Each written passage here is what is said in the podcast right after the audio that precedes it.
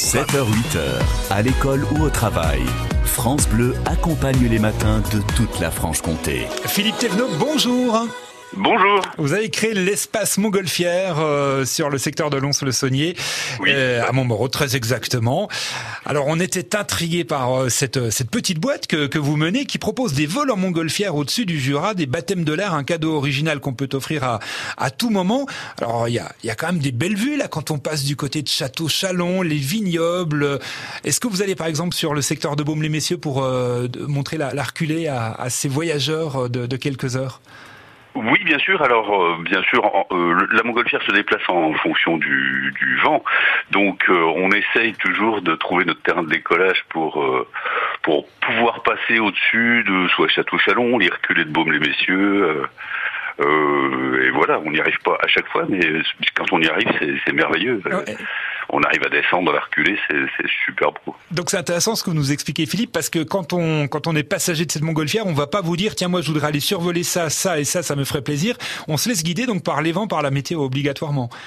Ah oui, complètement. Et c'est ça qui est magique, en fait, c'est le, le fait qu'on puisse pas se diriger. Donc en fait, on, en réchauffant le ballon, on allège le ballon qui devient plus léger que l'air, et euh, on devient vraiment comme une bulle de savon qui se déplace euh, en en gré du vent. Ouais. Voilà. Alors on parlait de Château Chalon, de l'Arculé de Baume-les-Messieurs, il y a aussi tous les tous les, les châteaux hein, dans le secteur, château du Pin, du côté d'Arlay, la Muire également. Ça, Bien ça- sûr, château de Frontenay. ouais. On les voit bien depuis la montgolfière ces châteaux? Ah oui, complètement, bien Ouais. sûr. On arrive à passer des fois euh, quelques mètres au-dessus. euh, on peut les, on peut, quand on a un peu de chance, on peut les voir de très très près. Oui, bien sûr. Qu'est-ce qui vous a euh, motivé à, à monter cette boîte, Philippe Comment est née Euh, l'idée?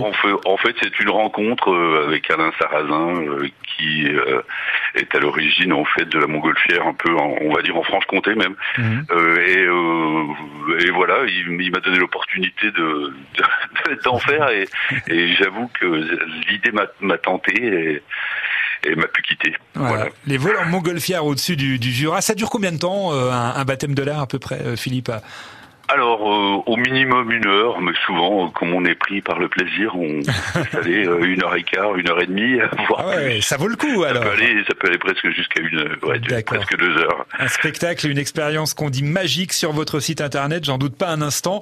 On voulait ce matin euh, vous mettre en, en lumière, Philippe, et, et dire à nos auditeurs que ça peut être un, un beau cadeau pour un anniversaire, pour une fête euh, d'un- d'un d'un proche, lui offrir ce baptême de l'air en montgolfière, surtout en haut de notre Jura magnifique.